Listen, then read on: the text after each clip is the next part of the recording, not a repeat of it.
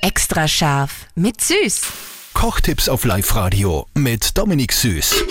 Trendegrad auf TikTok, der Mandarinen-Durchschneidehack. Dominik, du sagst ja, das funktioniert, gell? Wie geht das noch einmal? Ja, bei den Mandarinen ist ja auch sowas, die ist auch die Schale oft extrem mühsam zum Schälen.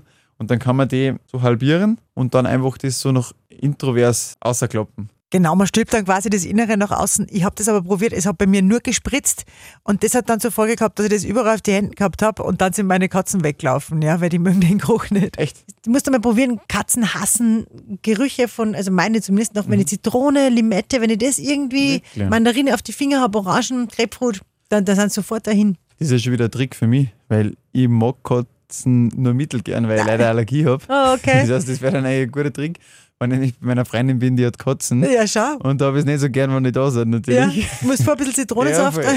das ist perfekt. Extra scharf mit Süß. Kochtipps auf Live-Radio mit Dominik Süß.